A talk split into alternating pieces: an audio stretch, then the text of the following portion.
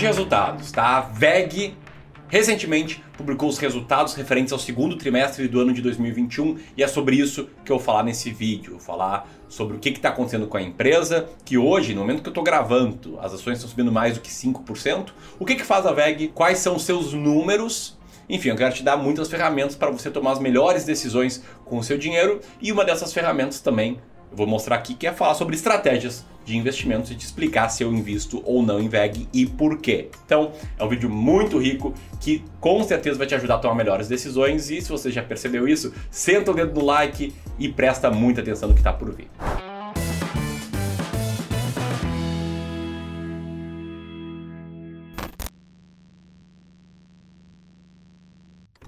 Bom, então vamos lá, tá? Antes de mais nada, eu quero falar um pouco sobre a empresa VEG, né? sobre o que está por trás do ticker, do código dessa ação. Talvez você conheça a VEG um pouquinho, talvez você conheça bem, mas ainda assim vale a pena prestar atenção aqui que eu vou te trazer dados bem interessantes, beleza? Primeiro dado, tá? o que é a VEG?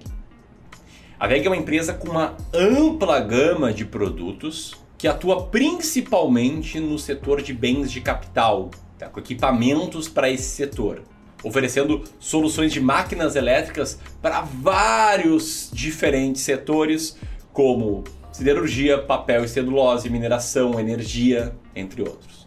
Tá? Outro ponto importante sobre a VEG é que essa empresa brasileira aqui de Santa Catarina, do estado próximo aqui ao Rio Grande do Sul, ela está hoje com operações em 12 países, né, operações industriais em 12 países, tem presença em mais de 100, mais especificamente 135 diferentes países, com mais de 33 mil pessoas trabalhando na empresa aí ao redor do mundo. Então ela é uma mega de uma multinacional. E aí mais especificamente sobre o que ela faz, se você entrar no site dela, aliás, é algo que, para quem procura informações qualitativas sobre investimentos, que eu vou te explicar o quanto eu levo elas em consideração ou não, é algo bom, né? Ler o site, RI, o formulário de referência das empresas. Mas enfim, lá você vai ler, você vai ver que ela cita fazer tanta coisa que nem tem como decorar a lista. Tá? Vou pegar até uma colinha, olha só. A VEG faz motores elétricos, geradores, tomadas interruptores, software, sistema de controle de segurança, painel, painéis elétricos, tintas e muito mais. Olha só as áreas e soluções que ela tem ali no site. Tem uma empresa com uma ampla gama, gama de produtos de forma bem diversificada. E aqui tem até alguns números interessantes sobre essa empresa. Tá? Como o fato dela produzir 1,7 milhões de litros de tintas por mês, ter mais de 107 mil MVA em geradores e 58 mil MVA em transformadores produzidos anualmente. Ela tem mais de um bilhão de produtos de automação já fabricados, produz mais de 16 milhões de motores por ano e também tem aquela atenção básica ao meio ambiente, tá? Com 12.500 hectares de reflorestamento. Bom, então esse é o panorama, pano de fundo sobre a VEG. Agora vamos falar sobre resultados, mas não sem antes te pedir uma força. Você acompanha aqui o Clube do Valor, eu quero 3 minutos da tua atenção para que você vote na gente no prêmio IBEST ou iBest, não sei como é que se pronuncia, que é o prêmio aí dos melhores da internet. A gente está lá na categoria de educação e investimentos. E aí, para conseguir a medalha de ouro aí nesse concurso, precisa da tua ajuda. Eu vou deixar o link aqui na descrição, beleza? Faz isso se você curtir esse vídeo. Mas vamos seguir aqui. Vamos seguir aqui falando dos resultados desse trimestre. Tá? Agora eu quero abrir aspas aqui para a administração da empresa que falou que tiveram um trimestre de bom desempenho nos nossos negócios, marcado pela continuidade da boa demanda do mercado doméstico e pela aceleração da atividade industrial dos principais países em que atuamos no mercado externo. Mais especificamente, então, o que está por trás dessa frase? Está por trás um lucro líquido de 1,13 bilhão de reais, que é 120% superior ao mesmo trimestre de 2020 que abre um espaço aqui, abre um parênteses, tem um impacto positivo de um não recorrente, tá? Créditos tributários pela exclusão do ICMS da base de cálculo para PIS e COFINS, que esse resultado não recorrente que várias empresas tiveram recentemente. Eu sei por de cabeça que a companhia Grasotin teve ano passado, que a Randon também teve. Então não é um resultado operacional, não é uma parte replicável do resultado. Mas enfim, em receita operacional líquida, a VEG teve 5,74 bilhões de reais faturados, 41% a mais do que no mesmo trimestre do ano passado. O EBITDA foi de 1,39 bilhão, 90% acima do mesmo período no ano passado. A margem EBITDA foi de 24%, 6 pontos percentuais acima do mesmo período do ano passado. E o ROIC, o Return on Invested Capital, foi de 32%, mais de 10 pontos percentuais do que no ano passado. Eu vou deixar aqui a tabela do próprio release de resultados da empresa para você dar uma olhadinha.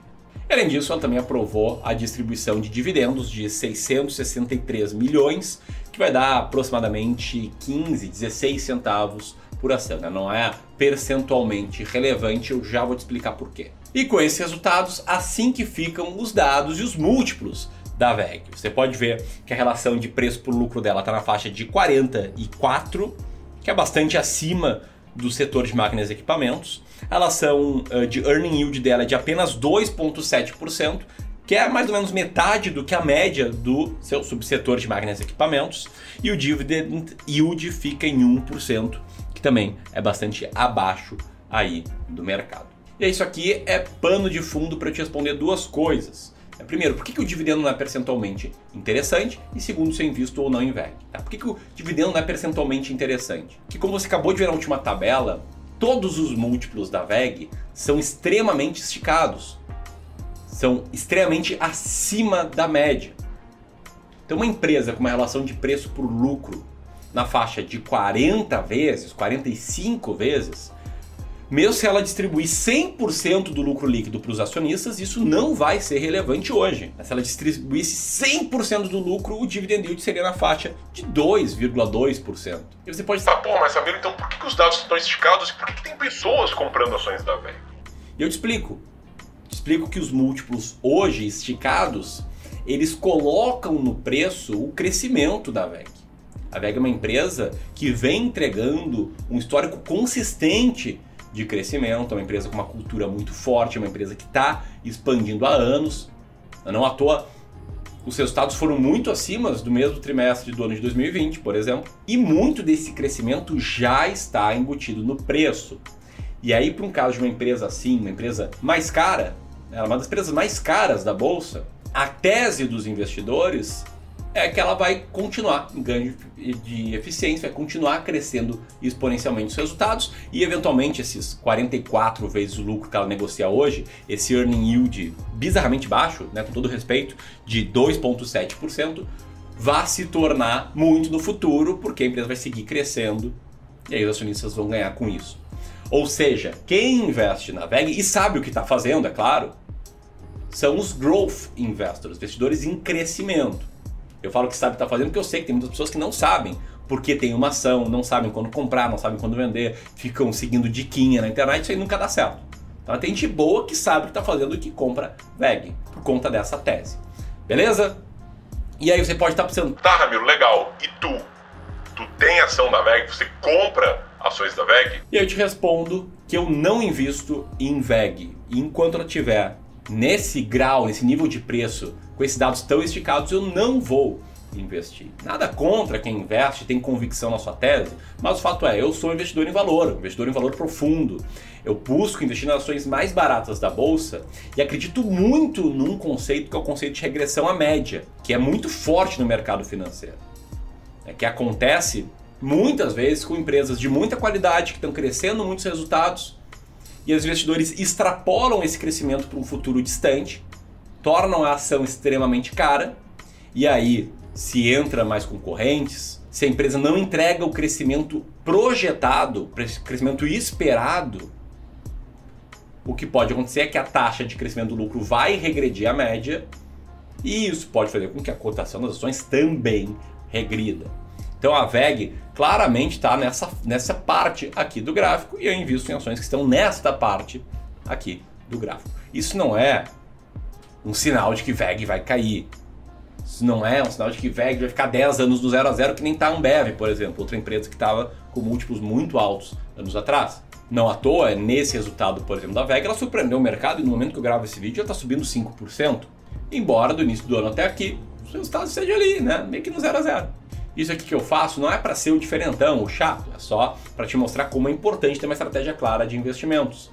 Existem várias formas de você chegar no resultado esperado, e o resultado esperado de todo mundo que investe na bolsa é ver o seu patrimônio crescer.